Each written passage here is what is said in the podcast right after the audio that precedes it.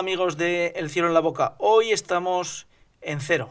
Sí, y no cero grados Celsius, sino en kilómetro cero. Ese concepto que en la restauración poco a poco se va abriendo paso y que algunos creemos que es una forma de entender la restauración muy específica y de futuro. El kilómetro cero es un concepto que con Gonzalo Parras nos lo va a dejar muy clarito. Hola Gonzalo, ¿qué tal estás? Muy bien, muy buenos días. ¿Cómo estáis? ¿Cómo te encuentras? Pues bien, eh, encantado otra vez de saludarte y desde luego encantado de estar en este tema tan apasionante como es conseguir que cuando hacemos restauración pensemos en la naturaleza.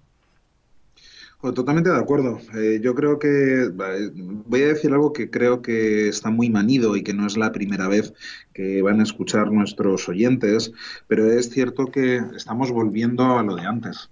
Eh, creo que tenemos, estamos teniendo un retroceso a lo que hacían nuestros padres o no hacían las generaciones anteriores, eh, buscar el origen. Están muy, muy de moda y seguro que te suena el concepto restaurantes de producto. Eh, hemos pasado de una cocina tecnoemocional donde se utilizaban agar-agar, alginatos, todo tipo de mm, sustancias raras para hacer esferas, gelatinas y cosas extrañas. Que está muy bien, que es fantástico y que tenemos tenido un resurgimiento de la restauración grasa, gracias a esa eh, cocina tecnomocional y a uno de sus padres que ha sido Adrián. Y le tenemos mucho, mucho que agradecer. No podemos echar piedras en, en su tejado y en el nuestro. Pero está habiendo una evolución una involución, no, no, no, sé si involución es la palabra, pero está habiendo un retroceso a de dónde venían todas esas elaboraciones. ¿no? Hemos pasado de hacer recetas muy elaboradas, muy trabajadas, muy trilladas, a hacer recetas con tres productos, a volver a la plancha, a volver a la brasa, a volver a los guisos. Y eso tiene mucho que ver con el kilómetro cero. Eh, pero para que los que nos escuchan tengan claro qué quiere decir kilómetro cero, ¿podrías darnos un apunte sobre el concepto de kilómetro cero? Evidentemente no se puede eh, aplicar la misma proximidad y entendiendo kilómetro cero por eh, producto de zona, producto de proximidad, eh, porque claro, los vegetales no aguantan lo mismo que las carnes o los pescados no aguantan lo mismo que un huevo. Entonces, evidentemente, el kilómetro cero puede llegar a variar. Dependiendo de... Al final lo que nos hace referencia el kilómetro cero es que estemos eh, trabajando productos en nuestro restaurante o en nuestra casa que sean de proximidad, que sean de cercanía, que no necesiten un traslado, que no necesiten una influencia de frío o de cualquier otra técnica para poder trasladarlo. ¿Qué es lo que sucede si nosotros cogemos unas fresas maravillosas de Huelva? y nos las traemos a, bueno, las llevamos a tu zona, nos las llevamos para Irlanda, nos las llevamos a Reino Unido, o no me voy tan lejos, nos lo llevamos a Donosti, nos lo traemos aquí para casa. Claro, ¿qué significa traer esas fresas que están cultivadas allí, traérnoslas a la otra punta de España o incluso cruzar el charco. Pues supone primero que no hay que no se pueden recoger en su punto óptimo de consumo. Siempre hay que recogerlas, al igual que muchas frutas, antes de su punto óptimo de maduración. ¿Qué les pasa a las frutas y a las verduras? Que una vez que se arrancan de la planta, su punto de maduración y su crecimiento varía. Entonces, estamos cambiando su comportamiento. ¿Maduran? Sí, por supuesto, pero ya no es lo mismo que madure en una nevera o madure en nuestras casas con temperaturas que normalmente no son las propias del producto que que nos maduren en la planta o nos maduren en el terreno. Claro, aparte de que lo estás cogiendo más verde o fuera de su punto óptimo de maduración, lo montas en un camión. Normalmente camiones refrigerados. Ese camión te lo trae, pues si se tiene que venir hasta acá, hasta mm, el norte de España, pues se va a hacer mil kilómetros, mil y pico, y va a venir hasta aquí. Claro, ¿qué está dejando ese camión por el camino? Primero, lo que nos está dejando es una huella de carbono, una huella de, carbono. Eh, nos está dejando CO2, nos está dejando contaminación. Claro, si yo consumo producto de la zona como se hacía hace 50 años y se consumía lo que teníamos cerca, no había esa contaminación. Entonces, eh, sí es cierto que vivimos en una sociedad em, plural, donde todos queremos probar de todo, donde hay unas especies asiáticas fantásticas o tenemos carnes americanas maravillosas, pero hay que pensar un poco en cómo podemos hacer para que haya un consumo responsable y cercano. Nos faltaría, hemos, hemos dicho tres conceptos muy buenos, kilómetro cero y huella de carbono, pero nos faltaría, el, yo metería ahí para hacer una trilogía perfecta en la palabra sostenibilidad. O sea, se puede ser sostenible de muchas maneras. De hecho, yo creo que es el gran paraguas dentro del que estarían el resto de los conceptos. Eh, eh, vamos a ver, en un restaurante eh, cabe un menú kilómetro cero que conviva con un menú normal, tradicional. Mm, por supuesto, o sea, al final, ¿qué estamos consiguiendo con eso? En el kilómetro cero, eh, hay gente que dice que el kilómetro cero son 100 kilómetros en, un radio de 100 kilómetros, hay gente que dice que dependiendo del producto son de entre 30 y 50 kilómetros. Bueno, hay que trabajar con eso, o sea, 100 kilómetros eh, a la redonda no es mucho, si dices en Madrid, pues de punta a punta hay 200 kilómetros, pero de. Me refiero del radio, ¿eh? Sí, sí, sí, eh, Pero si te vas a Donosti, pues la, mitad de esa, de esa, circunferencia es mar. Entonces la cosa, la cosa cambia, ¿no? Y, lo que es el kilómetro cero cambia. Claro, pero eh, precisamente con lo que estás diciendo ahora del mar, aquellos restaurantes que están en la costa entendemos que pueden vender tipo de producto pescado de la zona, de su mar. Pero sabemos que muchos de los restaurantes que eh, están en costa venden producto que pertenece a otra costa distinta a la suya. Eh, también tendrían que estar afectados por, esa, por ese concepto de kilómetro cero, ¿no? El tipo de, de pescado que está sirviendo en la mesa. Fíjate, tú estás pensando desde tú me estás hablando desde el punto de vista del empresario. Yo te voy a hacer que te voy a cambiar un poco la pregunta con tu permiso. Tenemos confianza, lo voy a hacer. Eh, piensa desde el punto de vista del cliente. ¿Qué pasaría si empezamos a educar a los clientes y los clientes saben y conocen, como empiezan a saber y empiezan a conocer muchísimo de todo y sobre todo gracias a internet, saben de vino, saben de comida, saben absolutamente de todo. Y ese cliente sabe que si van a Tenerife, pues van a encontrar un pescado maravilloso que se llama vieja. Pero es que no van a encontrar bacalao entonces, si tú vas a Tenerife, ¿qué vas a comer? ¿Bacalao? Hombre, come los pescados de la zona. Sería lo normal. Entonces, el cliente también tiene que estar, tiene que saber dónde va y tiene que comer lo que hay en la zona. Fíjate, me voy a ir un poco por los cerros de Úbeda y no sé si te voy a contestar con esto. Tú sabes que es lo habitual y espero ayudarte y no irme mucho. Sabes que uno de mis campos y mis pasiones es la, el mundo de la cerveza. Y como ya hemos hablado en algún momento, eh, una de las grandes modas que ha venido y se está quedando, pero ya tiende a, desaparecer como buena tendencia, es eh, las cervezas artesanas. las cervezas artesanas crecen como producto de kilómetro cero. Ajá como eso. ¿Qué les ha pasado a las cervezas artesanas? O te vas a Baviera, te vas a Alemania y cada región tiene su cervecita. Pero porque entienden que una de las mejores particularidades de la cerveza es que no se pasteuricen porque se empezaron a pasteurizar para que entraran en un mercado global y que se pudieran comercializar en cualquier sitio. Si yo la pasteurizo, la estabilizo y con eso hago que tenga mucha más longevidad. No es coherente consumir una cerveza artesana irlandesa en España. No es coherente.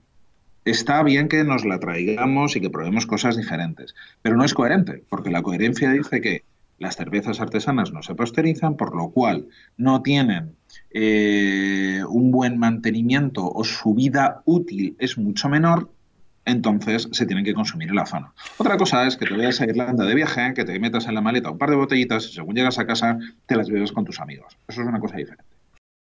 Te hacía el comentario con respecto al tema de, del pescado, porque en Irlanda, aquí en Irlanda, tenemos la característica de que existe un marisco exquisito, eh, pero es muy difícil de encontrar.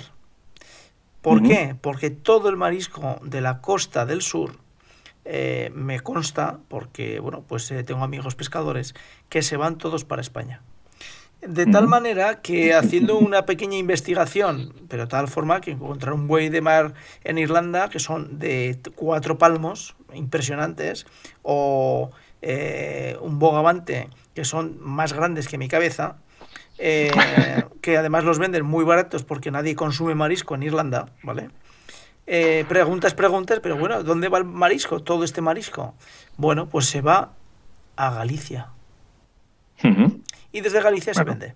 Es decir, eh, que en el tema del kilómetro cero, en muchas ocasiones, pues nos pueden... es decir, que hace falta, y esa era mi pregunta, un punto de honradez o de trazabilidad, si se pudiere, para conseguir saber exactamente si ese kilómetro cero de del restaurante especializado en pescado realmente lo está cumpliendo o no. Pero sin ningún tipo de duda, de hecho es hacia donde vamos, es lo que estamos buscando. Yo estoy convencido que tú cuando ibas a comprar hace 10 años, los etiquetados que te encontrabas en el puesto no es el mismo que te, que te encuentras ahora.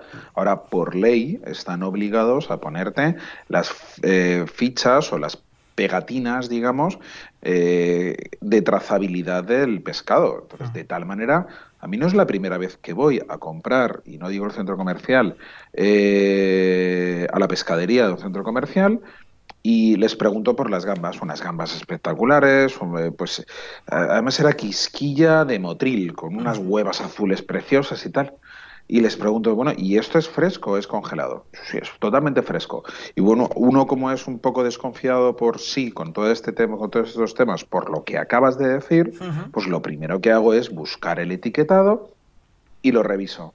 Uy, qué casualidad que ponía que no volverá a congelar. Entonces, pero como esas, nos pasa muchas, entonces como ya por ley, por lo menos aquí en España, no conozco fuera, eh, nos obligan a poner ese tipo de etiquetas, bueno, así se evitan muchos fraudes. Pero yo creo que esto nos da para otro tema. O sea, ah. esto es hablar de los fraudes en la alimentación. Hace cuatro días, y, eh, y te digo cuatro días por no decirte un año, eh, que es muy poco tiempo, eh, salió todo el tema y aquí en el norte eso lo tenemos muy claro. Y vosotros que sois grandes consumidores de carne, eh, también lo tenéis claro, sobre todo de, vacunos, ¿no? aquí sabes que en toda la zona de Donosti es muy, muy, muy normal consumir carne de vacuno y siempre se ha dicho que se consumía carne de buey. y siempre se ha dicho que era imposible que hubiera tanto buey como se consumía.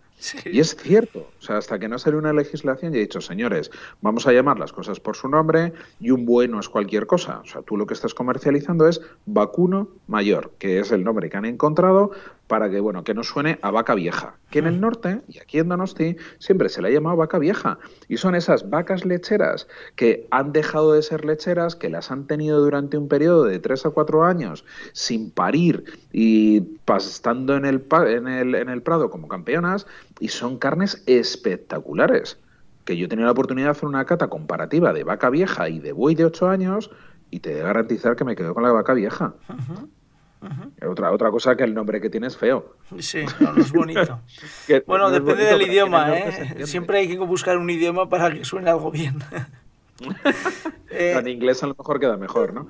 en francés estaba pensando, en francés podría quedar bien, ¿no? Porque la palabra bien siempre es bonita. O una, una cuestión. Eh, a nivel de negocios, eh, tú ves que estás mucho más oteador, estás en, en el mundo hostelero eh, muchos restaurantes que o negocios o empresarios que se lanzan por el kilómetro cero o no, o es más bien una cuestión eh, de medio de comunicación. Sí, sí, por supuesto, por supuesto que se está haciendo y de hecho, mira, eh, como eh, profesor del Basque Culinary Center, eh, no solamente de los alumnos de grado, que son chavales que están arrancando en este mundo y están, les estamos formando y les estamos enseñando con las últimas tendencias y tenemos muy inculcada en la universidad toda la cultura de la sostenibilidad, kilómetro cero y todas esas cosas. Nosotros intentamos, por la medida de lo posible, que sea uno de nuestros valores, la sostenibilidad. insisto que lo tomo como paraguas y debajo de esa sostenibilidad hay muchas otras cosas, ¿vale? Eh, hay alumnos de otros eh, cursos, como puede ser de máster, que son profesionales que vienen buscando precisamente la formación en eso. Tenemos un curso de gestión en restaurantes eh, que tenemos, que le damos mucha importancia. De hecho, hay varias ponencias y asignaturas dentro de este máster que hablan solo y exclusivamente de, la sostenibilidad, de los, del kilómetro cero y hablan de todo esto. Es muy importante eso. Yo entiendo que al final eh, aquel que se vaya a dedicar a esto tiene que ir con las nuevas tendencias. Las generaciones, las nuevas generaciones están apostando por cuidar el planeta, por eh, que seamos mucho más sostenibles, no solamente en la materia prima, sino también con las personas. No nos olvidemos que también hay una sostenibilidad eh, dentro del mercado laboral y dentro de, las, eh, de la gestión de personas y eso tenemos que buscarlo, o sea, y tiene que haberlo. Y las nuevas generaciones lo buscan y nos lo piden. De hecho, nosotros hemos, hemos crecido en, otro, en otros valores y la sostenibilidad no estaba dentro de ellos, pero poco a poco se están haciendo fuertes y es, una, es algo más que una tendencia. Eh, dentro de lo que sería el restaurante kilómetro cero, se tiene que circunscribir a un tipo de productos. Eh, por lo tanto, en la zona de interior serán unos y en la zona de costa serán otros. Eh, ¿Eso obliga a que el tipo de restaurante tiene que ser mucho menos sofisticado, mucho menos elaborado los platos, tienen que ser más tradicionales o no? No, al final lo tradicional yo creo que va basado en las técnicas y con la misma técnica se pueden trabajar diferentes productos y con el mismo producto se pueden trabajar diferentes técnicas. Bueno, creo que puedes hacer con la misma patata, puedes hacer unos huevos fritos con patata maravillosos y puedes hacer una tortilla de patata deconstruida. Eh, Tú has visto, eh, porque sabemos y nos consta que que eres un, buen visitador de restauración. Eh, ¿Has visto menús donde aparezca como elemento clave, eh, palabra clave de separación dentro del menú, kilómetro cero o producto de proximidad?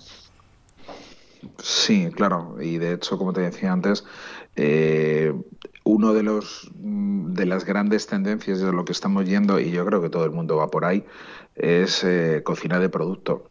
O sea, ese gran título lo están utilizando muchísimas empresas y es busco una cocina de producto. ¿Y qué significa eso de cocina de producto?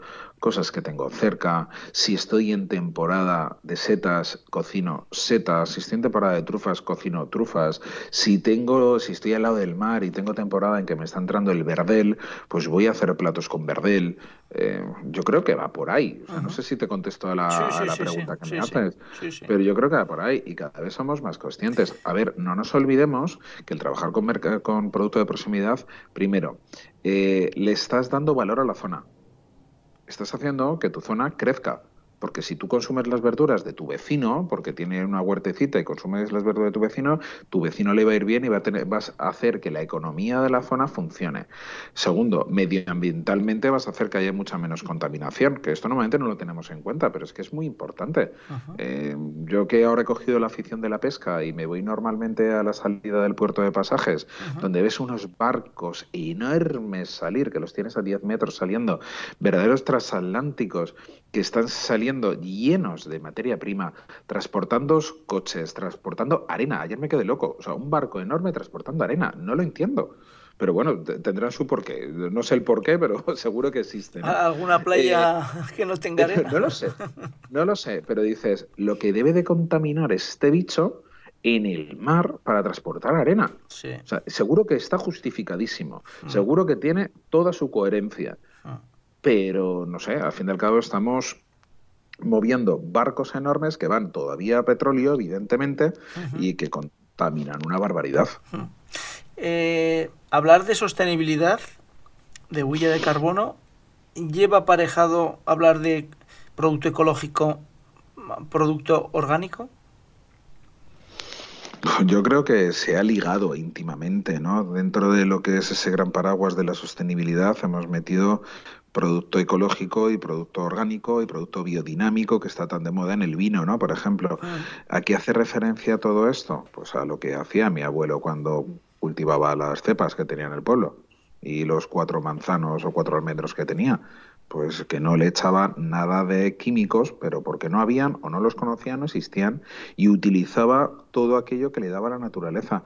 a mí me parece, eh, para los que no lo conozcan, el cultivo ecológico que, que, muchos, y yo el primero, ¿eh? yo creo que cuando salió toda esta, eh, no quiero decir moda porque no es una moda, cuando salió esta tendencia de los productos ecológicos, eh, orgánicos, biodinámicos, en el tema del vino se empezó a hacer una cosa que eran los cultivos sostenibles, que se hace en otras cosas, pero como estoy un poco metido en el mundo del vino lo conozco bien, ¿no? Y me encantaba cuando esto empezaba a estar de moda hace 10, 12, 15 años y veías cómo te explicaban, no, es que nosotros lo que estamos haciendo es una siembra de otros, eh, de, una cubierta vegetal que se llama, hacemos una siembra de cubierta vegetal que corresponde a la fauna y a la flora que hay autóctonamente en la zona. ¿Por qué? Porque los bichitos que me van a atacar a la uva, si primero tienen otro tipo de alimento, van a atacar a ese alimento. Van a atacar a esa cubierta vegetal y me van a dejar en paz a la planta. Eso es lo que se hacía hace muchos, muchos, muchos, muchos años. es lo que se hacía, pero luego entró la tendencia de la limpieza. Entonces, para hacer limpieza necesitas químicos, entonces tenías que ararlo todo, limpiarlo todo, ni una sola hoja, ni que la planta esté sola. Claro, si la planta esté sola, entra un bicho y se va a lo que encuentra. Entonces, bueno, eso, eso es ecológico. Eso además que estás citando, eh, porque bueno, algo de, de campos, ¿eh? ¿eh? se está haciendo en, bueno, pues en, cebada y está evitando tener más plagas de las que había antes porque ya no se rotura el suelo como se roturaba y por lo tanto se deja ese manto vegetal viejo que hace esa función que estás diciendo. Eh, no esperaba ese comentario por parte de Gonzalo. La verdad es que me ha dejado traspuesto y lo que tenemos que tener claro es que Gonzalo observa la mesa, el plato, pero se mira alrededor de muy lejos del plato. Porque, pero eso es un poco, eso es un poco el kilómetro cero. Eh, te decía antes, te hablaba del cliente y la educación del cliente. Eh, los clientes saben mucho y cada vez saben más. Y cuando se sientan en una mesa van a disfrutar, pero al cliente hay que darle las cosas razonadas y justificadas. Y cuanto más mejor. Y ya no solamente me refiero a que el producto sea de la zona, sino que el producto sea coherente y sea de la zona. no sé, a mí no, no, me, no me des, en temporada de setas, no me des setas cultivadas no sé, no tiene lógica. Mm, mm. pueden estar muy buenas, eh, pueden estar muy ricas, pero dame setas cultivadas cuando no hay setas eh, normales, ¿no? O sea, de, del momento. Eh, ¿Tú crees que el concepto de huella de carbono, sostenibilidad dentro de la restauración pasará o poco a poco se va a hacer su propia instalación? No, no, es, ha venido para quedarse. pero esto es algo generacional que estábamos hablando antes. Las nuevas generaciones demandan esto y gracias a Dios yo creo que igual que estamos avanzando en muchos otros campos, eh, estábamos muy atrás y no lo veíamos. Y esta tendencia verde, por llamarla de alguna manera, tiene, tiene que venir para quedarse, porque la necesitamos. Es que nos estamos cargando el país. O sea, no escuché hace, bueno, el país y el mundo. No sé si escuchabas una noticia que decían que en Rusia está habiendo plagas, bueno, plagas, no sé si llamarla plagas, de osos polares. No, encuentran no, no, encuentran comida en sus zonas y se están los osos blancos se están bajando a toda la zona de Rusia y tienen verdaderas plagas de osos polares que se meten en colegios, que se meten en las casas porque buscan comida porque eh, hay tal de hielo que ya no... Bueno, decían que había tal de hielo porque la fuente de alimentación principal de los osos son las focas, eh, las focas no encuentran una zona de hábitat, entonces se marchan y si no hay focas para que se coman los osos, pues los osos buscan su sitio. Cuidado que no es ninguna tontería, que como nos carguemos lo que tenemos, como nos carguemos lo que tenemos, ya no va a haber más. Entonces, cuidado. Bueno, y por terminar eh, en este, continuaríamos y continuaríamos, pero el tiempo se nos echa encima.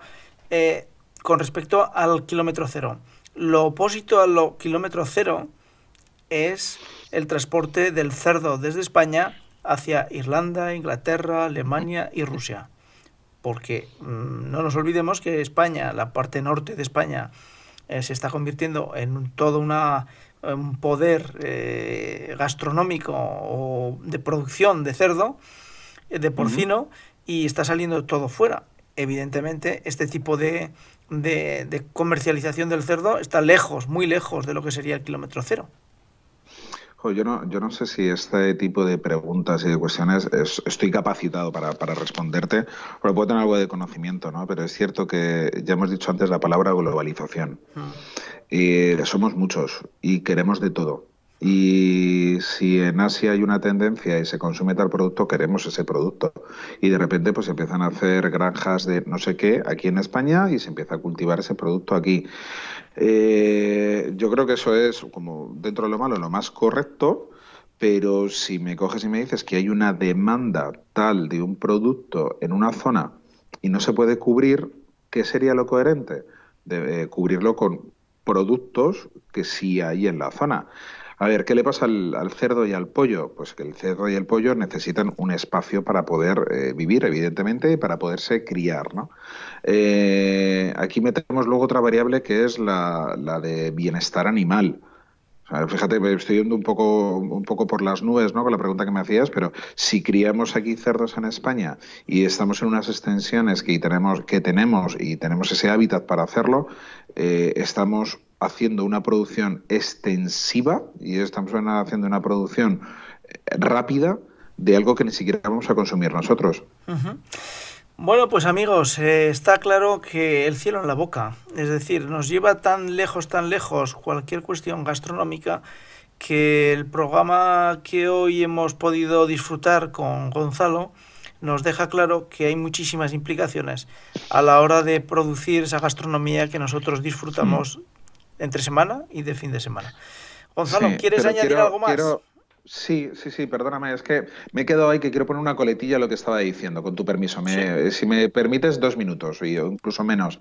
Eh, para que fijéis lo importante que es el producir lo que consumimos y que no produzcamos más de lo que podemos consumir. Y como bien estabas diciendo en la pregunta de, claro, se produce mucho más tarde en España que luego va a Irlanda y otro, cualquier, a cualquier otro país. No producimos lo que consumimos, producimos por encima de nuestras posibilidades, ¿correcto? Correcto. Claro, ¿qué trae, qué trae eso? Que todos los excrementos que producen los cerdos en las granjas de cerdos, el purín, los purines, es de lo más tóxico que hay en el mundo. Y hacer una correcta, eh, un correcto tratamiento de esos purines es caro y normalmente bastante difícil. Eh, normalmente se suele hacer de manera ilegal, se tiran en los campos, se suelen acabar infectando eh, muchos terrenos y, o se tiran a los ríos, como se ha hecho muchas veces. Eh, si produjéramos lo que tenemos que consumir y en España como kilómetro cero, fíjate lo que te digo, ¿eh? estoy diciendo una barbaridad y que mis los oyentes me perdonen, ¿no? si, consumier, si solamente produjéramos el cerdo que consumimos, eh, como kilómetro cero, como kilómetro de España, pues a lo mejor no tendríamos el problema de tener que eh, aguantar las consecuencias de la sobreproducción para que otros países puedan hacerlo. A ver, está claro que alguno dirá, bueno, pues no, igual que nosotros hacemos una sobreproducción de cerdo, pues otros harán una sobreproducción de mm, marisco, como me comentabas antes, para poder tener nosotros ese abastecimiento de marisco, ¿no? Y no tener que comprar pulpo en Marruecos y hacerlo pasar por gallego o irlandés, mm. ¿vale? Entonces, bueno, sé que esto da para mucho más y no me quiero enrollar más. Muy bien. Bueno, Gonzalo, gracias por colaborar, por, gracias por tu tiempo, gracias por eh, todas estas enseñanzas del kilómetro cero y hasta la próxima, como siempre. Ha sido un placer. Chao. Un, placer, un abrazo fuerte. Adiós, adiós. Chao, chao.